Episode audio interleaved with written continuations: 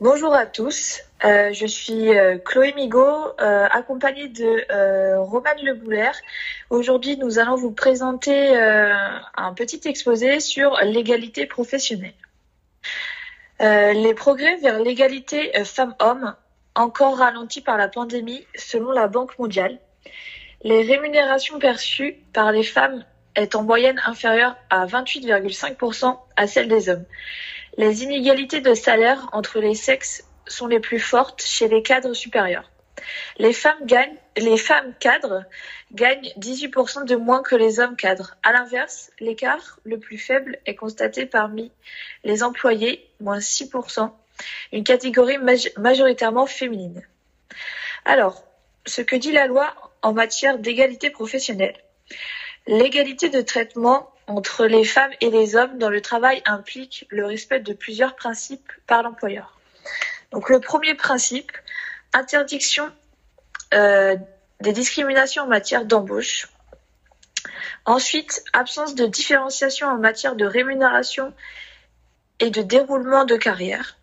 En troisièmement, obligation vis-à-vis -vis des représentants du personnel mise à disposition d'informations relatives à l'égalité professionnelle dans la base de données économiques et sociales et de négociation. Et enfin, information des salariés et candidats à l'embauche et mise en place des mesures de prévention du harcèlement sexuel dans l'entreprise.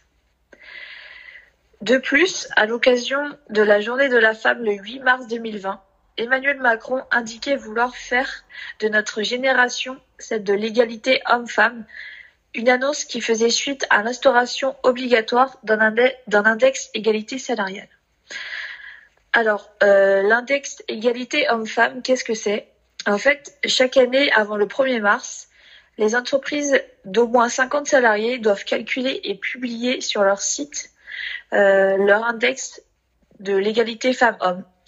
Elles doivent également le communiquer avec euh, le détail des différents indicateurs le CSE ainsi que l'inspection du travail.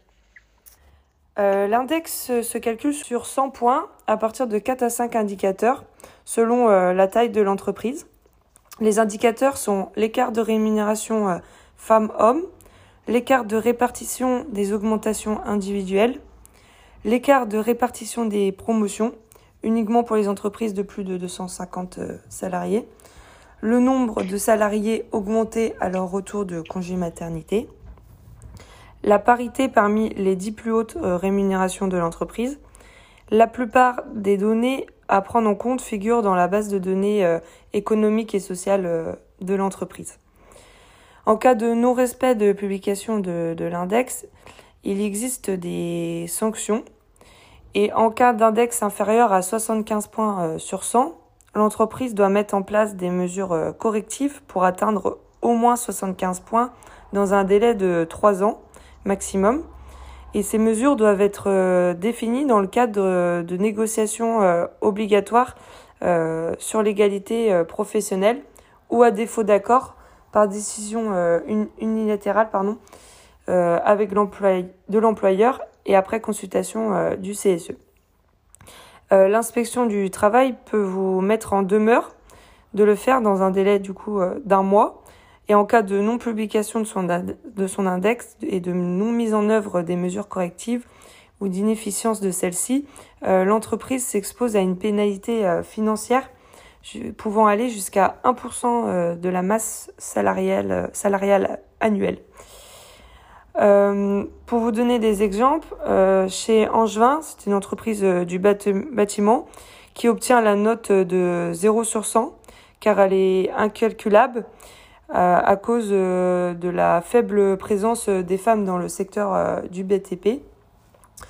Contrairement à Bouygues Bâtiment, Grand Ouest, qui arrive à obtenir euh, la note de 84 sur 100.